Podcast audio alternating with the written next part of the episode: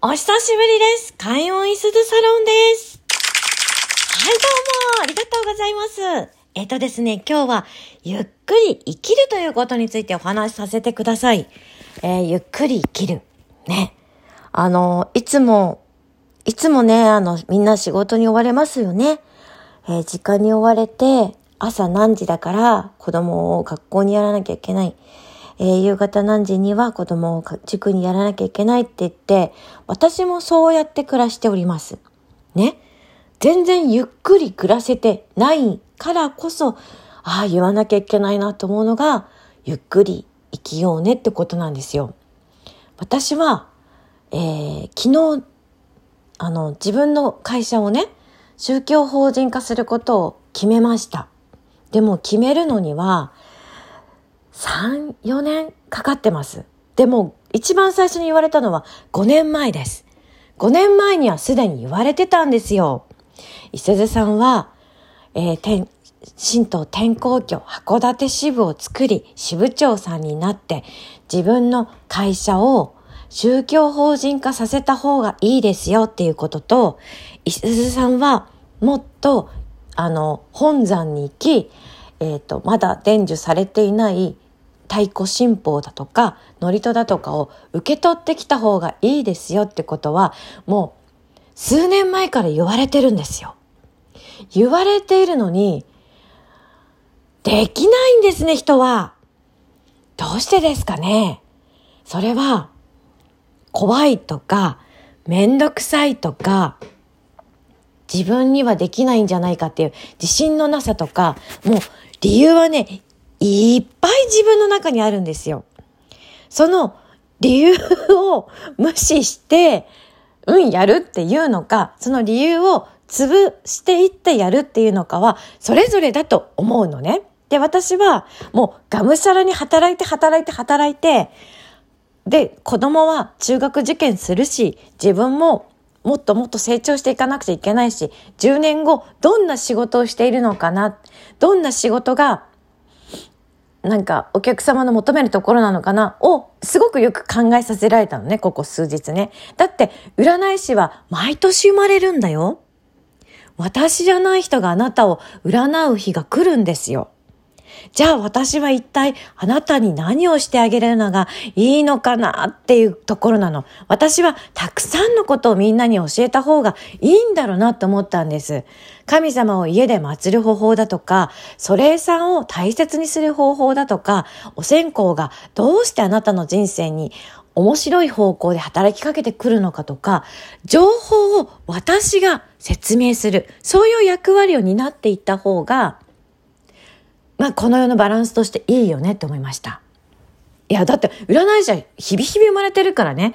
あの、私鑑定始めましたって検索してごらん。あ、たくさん出てくるんだよ。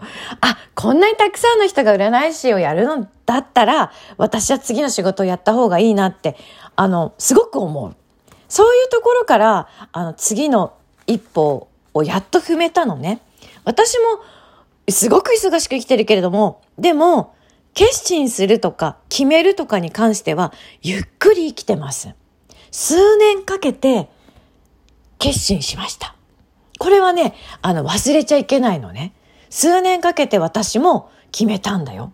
だから決められない人がいたとして転職した方がいいのに決められないだとか、あの、この資格取った方がいいのに決められないだとか、そんな自分をね、責めちゃダメだよ。ゆっくり私たちは生きてるんだよ。で、階段っていうのはね、登ったら踊り場があるんだよ。折り返し地点が来るの。ずっと登っていってもいいんだけど、踊り場でちょっと休憩することっていうのも大切なの。ずっと成長していく人もいるよね。子供ってなんかずっと成長してるじゃない？でも、大人にもなったら、子供のペースで成長するっていうのはね、ちょっとおかしな話なんだよ。だから、本当に思うんだけど、みんな、ゆっくり決めよ。決められないことを、あの、苦しまなくていいのさ。自分は転職した方がいい。次にな、どんな仕事をやるんだろうって考えてる。決められない。考える考える、もやもやする。決められない。焦るとか、決められない自分をいじり倒すとか、ダメだからね。そういうことしないでね。ゆっくりやっていてください。私も決めるに関しては、ゆっくり決めてます。ただ、働くペースっていうのは、どうしても問い合わせが来ちゃうから、ガンガンガンガン占いを入れざるを得ない。だから、たくさん働いてるし、忙しいよね、事実ね。でも、それは忙しく生きようと言っているわけではないからね。